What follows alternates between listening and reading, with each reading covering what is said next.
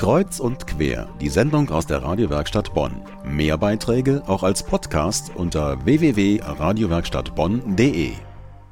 Diese Sprüche kennen wir. Heimat ist da, wo das Herz ist und Liebe geht durch den Magen. Beides kann man zusammenbringen, das sich zu Hause fühlen und das Essen.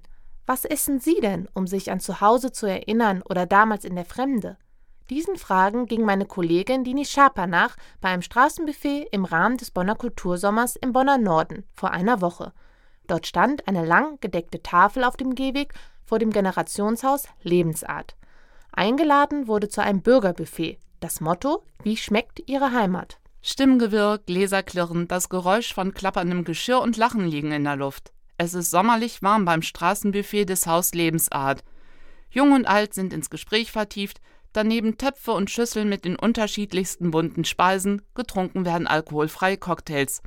An der Tischreihe sitzen Leute aus dem Viertel, Nachbarn, Freunde und Gäste, die einfach mitgekommen sind, alle mit Appetit auf anderes, Neues, gewürzt mit einer Prise Erinnerung, ohne zu viel Beigeschmack von Nostalgie.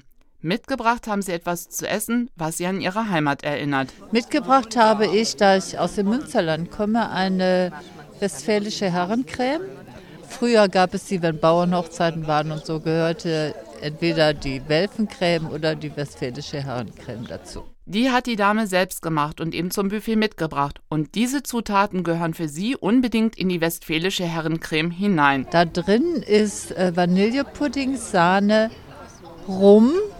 Rum kann man natürlich so viel nehmen, wie man gerne möchte, und äh, geriebene Schokolade. An den fünf aufgereihten Biertischen sitzen nicht nur Gäste aus Deutschland, sondern beispielsweise auch aus Spanien. Es gibt internationale frische Gerichte in vielen Farben und Getränke, die gerade in der sommerlichen Atmosphäre an diesem Nachmittag in Bonn Bilder vom Süden, Meer und Urlaub wecken. Ich habe nichts mitgebracht, dafür hat mein spanischer Kumpel Tortilla mitgebracht.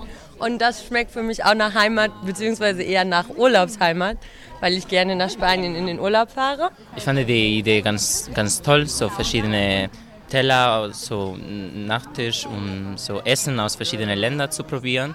Und ich habe mm, selber Tortilla äh, gekocht heute, weil ich denke, es gibt keine spanische Nationalgerichte, es gibt viele regionale äh, Gerichte, aber eigentlich Tortilla kocht man überall in Spanien.